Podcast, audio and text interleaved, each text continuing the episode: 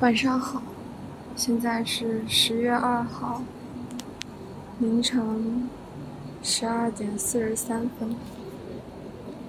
我在走廊散了一个步，找一个有光的地方录电台。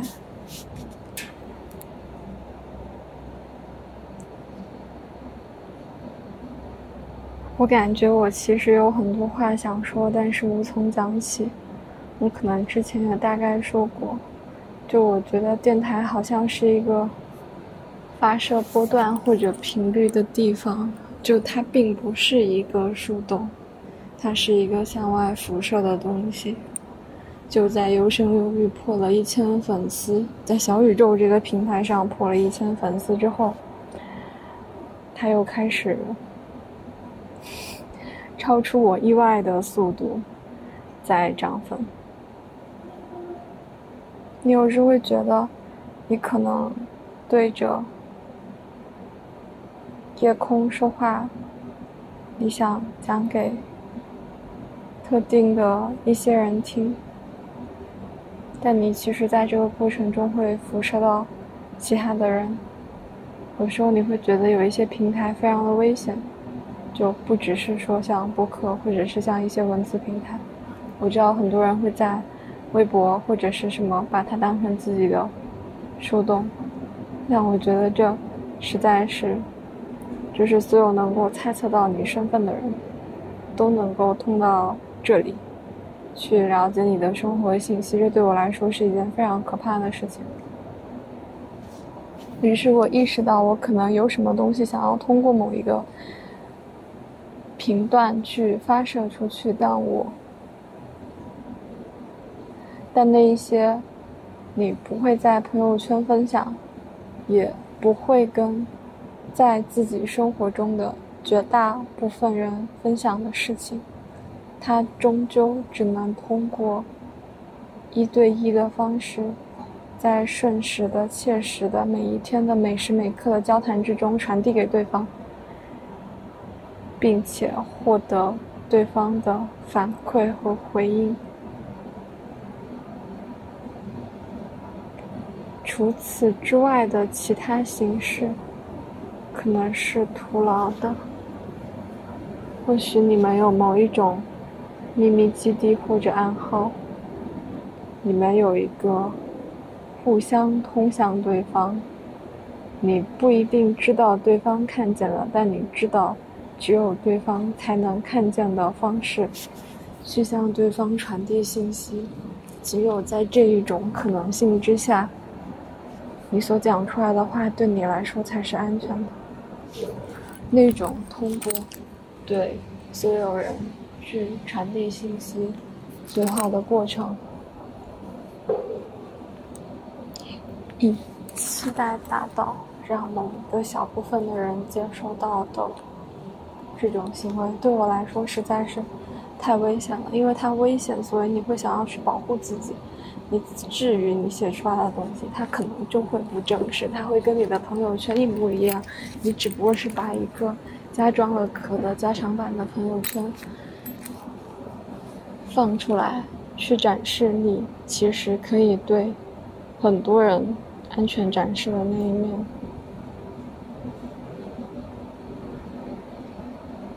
于是你只完成了信息的传达。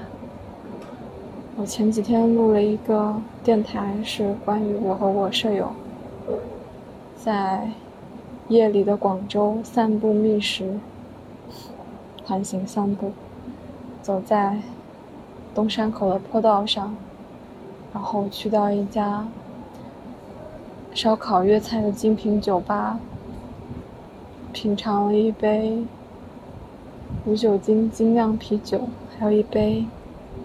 特制了斑斓叶，在在那一夜之后，我对酒精有了非常奇怪的感觉。你你们你们知道或者你知道吗？我是一个不喝冷饮的人，就我也不喝奶茶，不怎么喝冷饮。作为一个潮汕人，我也不爱喝茶。我最好的朋友是温白开。因为我很懒，所以我也不喜欢自己去冲或者炮制什么东西，花茶、果茶，我都不喜欢。我也不喜欢往我的保温壶里面加一些什么药材，我最多只会在我的宽口杯里面泡它，因为我觉得洗保温壶是一个很麻烦的事情，而且它会让我的保温壶留下一些异味。总而言之，就是因为我如此的懒，而我的体质又如此的不能承受了你，以至于我只喜欢很白开。但在那一晚之后回来之后，我觉得我整个人非常的想要喝酒。就是那那其实也不能叫酒，就是那个酒精度数应该很低很低。这对于很多喝酒的人来说，它只是个饮料。有十五看到了之后，他就说这是酸酸和甜甜。然后我给我妈发了那个，然后我以为他会跟我说你怎么喝酒啊不啦。然后我妈就说这饮料不好，有很多添加剂，你不如买一些百香果自己做。就这饮料不好。在。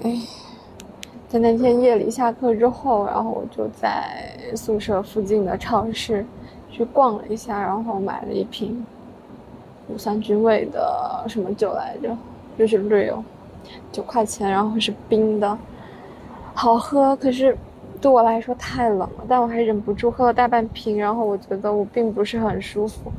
然后我同学就我说，不如加热一下，他可能是个调侃，你知道，就是。因为我不是很能吃冷的，然后我平时在宿舍里面，他们给我水果，我都会用水热水过一遍。这个习惯是我妈妈，是她都会喜欢用热水给我过一遍。我还觉得很夸张，然后后来我发现我自己习惯了。包括之前姐姐就是我之前在图书馆学习，然后她问我要不要吃草莓，我说好。结果她真的就从她宿舍洗干净，然后去了那个草莓地，然后。泡了热水，就那个草莓完全是烫的，然后过了水之后装在陶瓷杯里面，然后送到图书馆的我经常学习的那层楼来给我吃。嗯，然后就据就是你们可以猜测到，我回到宿舍之后就已经喝完了。我真的做了一件事，我把那个酒就泡在我的热水壶里面，就把它加热了，因为它是一个易拉罐，然后导热非常的快。它加热之后感觉更好喝了，就是它的酒精就开始有这种挥发出来的感觉，然后味道本来就很好，然后它热了之后就喝下去暖暖。嗯，然后我就开始在网上搜柚子酒和青梅酒，为了凑够一个免运费的价格，我就两罐一起下单了。然后今天它到了，我去了菜鸟一本一站把它提回来。然后下午回来的时候，只有一个舍友在，我们两个就把它们开了，然后开始品尝。他也觉得很好喝，他决定买一瓶给他妈妈。然后今晚他回家了，我一个人就就从自习室回来的时候又又开始倒，然后喝了挺多的，也不能说多吧，我每次都只喝一小口，就是一小口一小口倒，然后倒完之后觉得不过瘾，我还想再来一点点。我没有想到我会喝这么快，因为这瓶可能在我那放大半年，然后。偶尔回宿舍小酌一下，我对于酒的感觉其实就是改观很大。我之前好像也在博客里面说过，就我之前就很奇怪，说我同学为什么喝酒，或者酒这个东西到底有什么好喝的，那么苦。好像从十五开始，十五就之前他经常会夜里给我发一些他在宿舍里面喝酒，然后各种杯子啊，巴拉巴拉巴拉，就看起来很好喝。就我我不喝，但我看他那样，然后。他描述那些味道，就觉得很有意思。后来，后来有一个在小宇宙上面有个主播叫阿米，然后他的播客就叫阿米小酒馆，其实是一个泛艺术类博客。我开始听是因为他跟他的朋友去看去看那个康定斯基的展，他们一边走一边聊，我觉得那个感觉真的超级好，就是。就那那像一种，就是另外一种理想状态，就那种很瘦削的女性，然后，嗯，很有时尚感，然后也懂非常多的哲学艺术，懂法语，然后懂一些就就就那种感觉，你知道吗？就是，然后听他聊康定斯基的时候，觉得很有意思，然后就一连听了很很多期，听。他讲旗袍，然后他偶尔也会聊到酒，但我其实听的不太多。但当时就对小酒馆这个概念有了一种很奇妙的感觉，所以我们后来的第一个听友群就叫“侦探小酒馆”，其实是从这个名字这儿来的。那之前一直没有酒，最近开始有了。嗯，后来就开始听一些酒类的播客，比如说，嗯，杯弓蛇影，还有啤酒事务局。我不记得是我先给十五推还是十五先给我推的，反正就是从一两个单集开始，然后我发现说我不喝酒，但是我听别人聊酒，我会觉得很快乐、很放松，好像自己在喝酒一样。然后我就会开始听。我们后来也做了一个酒馆系列，但是就就只跟了几期吧。我后来发现我们的主题更多还是在爱上，就是那种，或者我跟十五，就是我们互相理解的酒并不一样，他所理解的酒跟我理解的酒并不一样。就最终的碰撞都在我跟笑王身上，碰撞出各种对于爱的理解。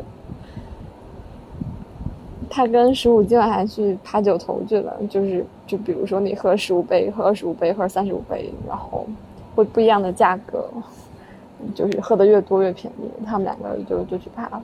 我刚才看到他发的朋友圈，他说喝完酒之后感觉是觉得自己很美好。然后他们刚才在群里说话。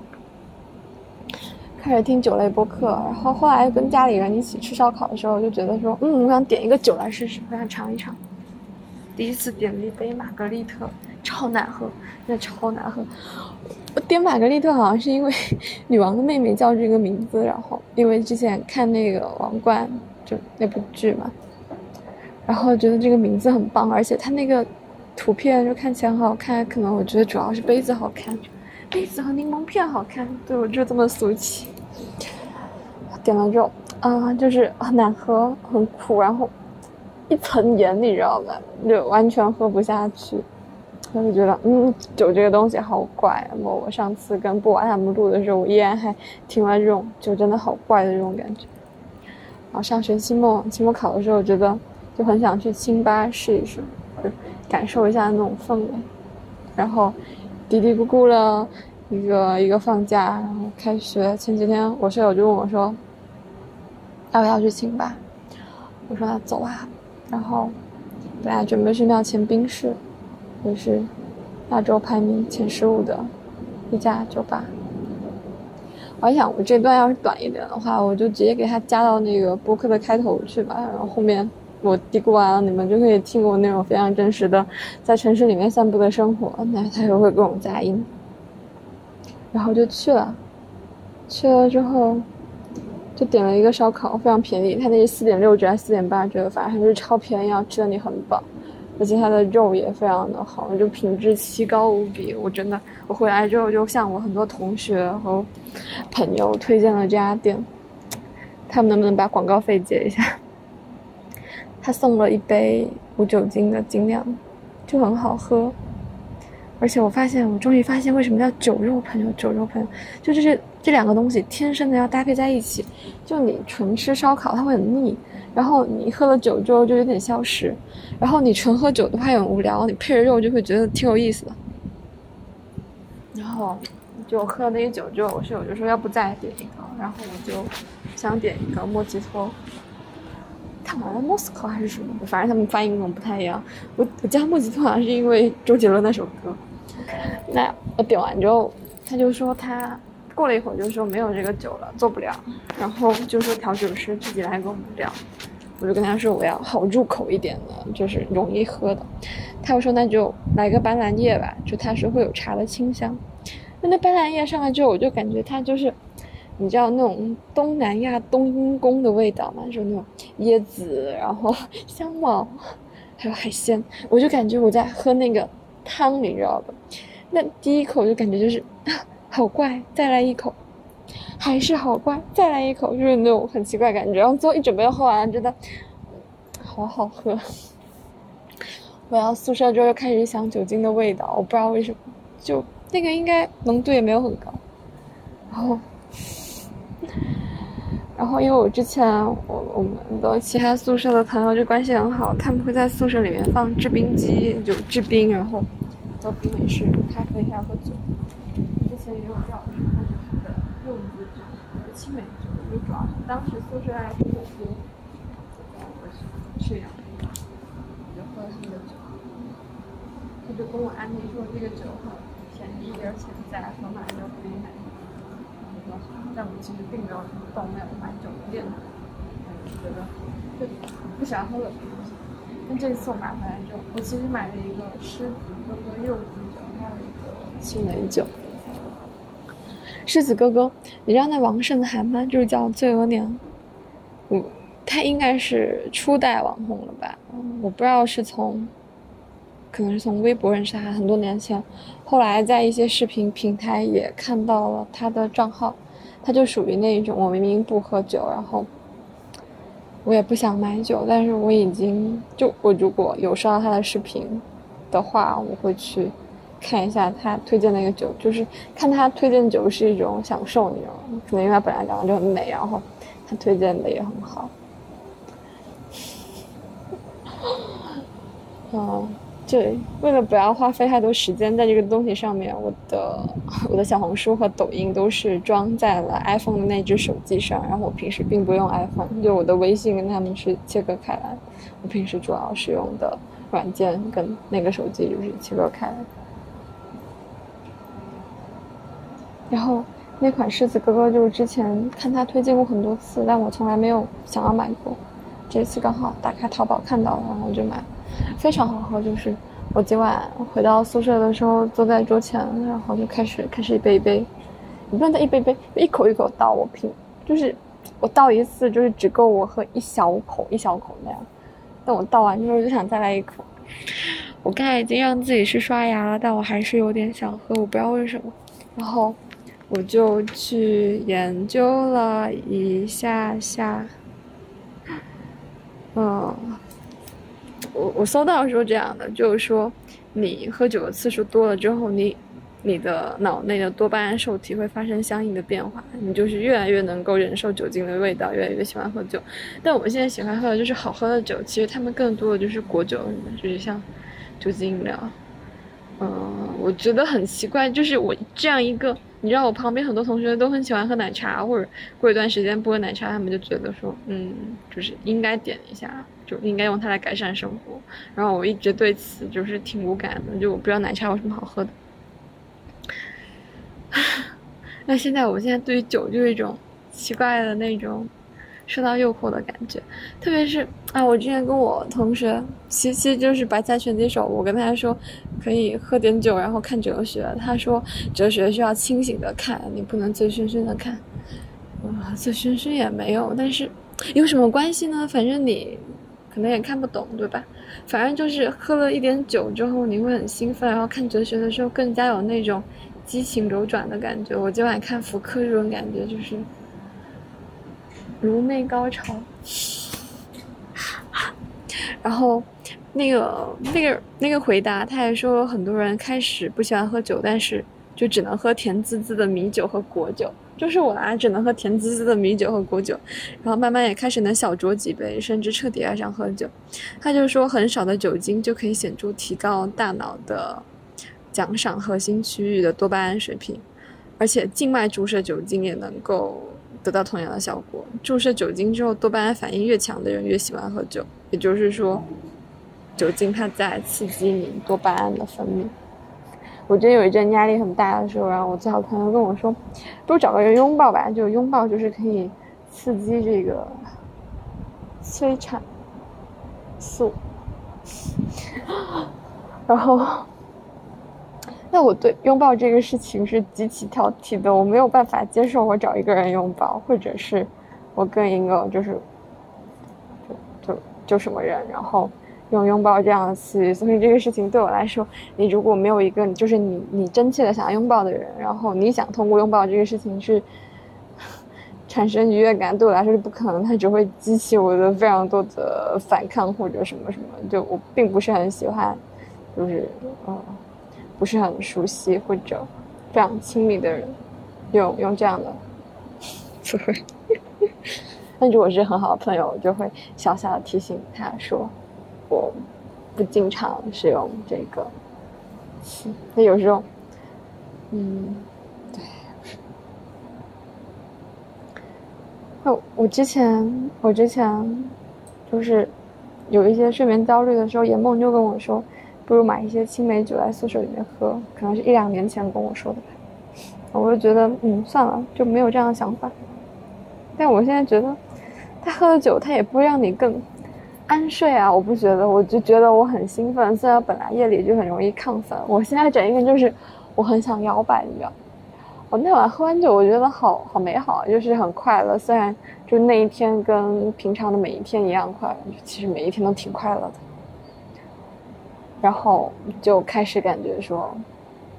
我你知道，我之前我之前觉得常青江是个特乖的孩子，然后有一天我看到他，就是他他去酒吧，然后他喝酒，然后他说喝酒快乐的时候，我整个就啊，他居然是这样的，我好震惊，就这种感觉。然后这个事情后来就过去了。到那一天我喝酒的时候，我想起来他说那个喝酒快乐，我明白，突然突然明白喝酒快乐是一个什么意思。然后我那天在群上，就昨晚群里面就说。喝酒快乐，人应该和自己喜欢的人一起喝酒。然后群里就有人问我说：“是不是跟喜欢的人一起喝酒了？”然后我后来就睡了嘛，我没有我我没有看到那个。然后那个人又说：“不好意思，就是好像失言了。”然后我第二天早上就上早八的时候才看到这个，我就说：“啊，我跟我室友一起喝。”但确实是在很舒适的朋友一起喝的，但是你在说，其实可以叫多人。就不要搞一群人一起喝酒，搞得像在开会一样。就你确实只能跟那种就是聊得很来，而且很舒适的人坐在一起喝酒。那么两个人这样也可以。你但凡在两个人之中再加入多一个，就普通的朋友，你就会把一个很放松的场合变成一个社交场合，然后去聊一些无关痛痒，也不会得罪人，也不会造成什么影响的话题，然后就。就很无趣，你知道吗？不喜欢这种无趣。呃，你应该和喜欢的人一起喝酒。我今晚还在想一个事情，就是，嗯，好像有一种实现愿望的方法是说，你要去幻想这个事情实现之后的场景。但是啊，但但是如果你去幻想这个事情实现的场景，比如说一个在未来可能实现的事情，然后你在现在就开始幻想它。嗯，它会不会造成一些什么影响？就比如说，你的大脑会觉得这事儿已经成了，我现在已经在享受它了，然后它就会放下那种追逐的过程，对吧？就影响你在此刻在现在投入其中。但我觉得在每一刻应该都是要得到很多的快乐和愉悦的。就之前有朋友和我讲过他的快乐和愉悦的方式。然后，我当时并不是很明白，但我现在已经就是沉醉其中了，就是他的那种快乐的方式。这位朋友就已经，嗯，并不是很切实，应该说就是离我很遥远。但我身边能够理解这种快乐的人好像也不太多。啊，那天山青在说他要做一个什么。嗯，时间管理还不拉不拉，就是可以搞笑完成很多事情。这样，我我就跟他说，我从来没有这种时间管理，我每天都是就是靠激情昂扬的从早昂扬到晚。然后他又说，显然你这种才是最好的。然后我就说，可是我没有什么经验可以分享。他说，他研究了那么多东西之后得出来的结论就是不管用。啊。嘀嘀咕咕了好多啊！我不知道他这个收音效果怎么样，因为我讲话的声音很小，然后语速又很快，我现在有种兴奋感。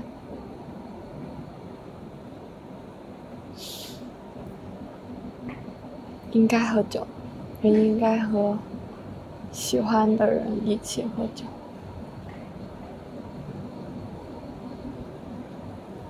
好奇怪，我有时候会怕，就。会怕我突然变成一个喝酒的瘾君子，或者怎么样，从此然想不归路。嗯，我不知道，我不知道我为什么会对这个东西产生这种快乐。但有一个东西产生快乐，它可能也是个好的事情，是吗？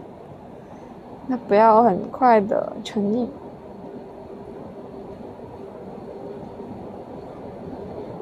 我觉得不一定成瘾了，就是我其实有意的想要让自己。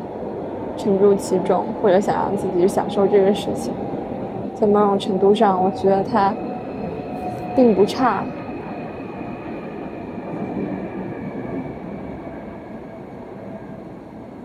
是的，就很少线下录播课。其实之前的时候，之前是我朋友和我说过，就是录一些爱的罐头，就是和你的爱人去对话，或者你曾经的爱人。后来我们想到一个方式，就比如说，你在此刻跟他进行一下对话，然后存起来，然后一个一个节点的录下来，等到某一个时间找出来，然后把它们剪下来，这样。你所记录的你的生活，就是真正对你非常有意义的时刻。很少，刚才说很少录播课的感觉是说，很想在线下跟觉得舒适的朋友坐在一起，然后喝点小酒，聊下天，在那种安静或者密闭的环境。然后我现在觉得说，如果你在一个，比如你在一个房间里面，然后你在床头摆一些酒，然后。嗯，夜聊，说一些说一些话，然后喝酒，把它录下来，应该也蛮好玩。可能录制会影响你讲话的内容或者感觉。现在有风在吹着我，好舒服。我不知道你们能不能听到，但你可以记录下很多美好的时刻。天哪！我现在脑子里充满了对美好的幻想。虽然我可能，我可能不一定拥有着这些东西，但那些最最美好的感受，此刻都在我的脑中。这是多巴胺在分泌吗？这应该是吧。好快乐。我感觉好快乐啊！可是我还是有那么多的话，那么多的很现实的东西，并不能够分享，因为人能够讲的话太少太少了，你知道吗？你只能把那些话跟你。最最亲密、最最在意，且在你身边的人去诉说。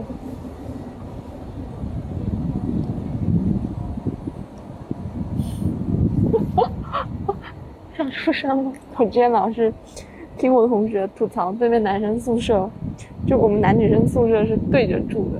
在吐槽对面的裸男为什么不穿衣服，然后也不拉窗帘，然后还走来走去。我刚一不小心就看到了一个，我决定回去。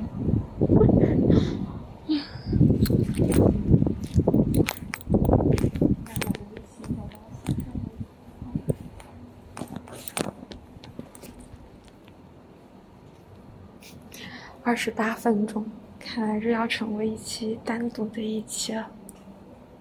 那就国庆节快乐吧！好想在录 ASMR。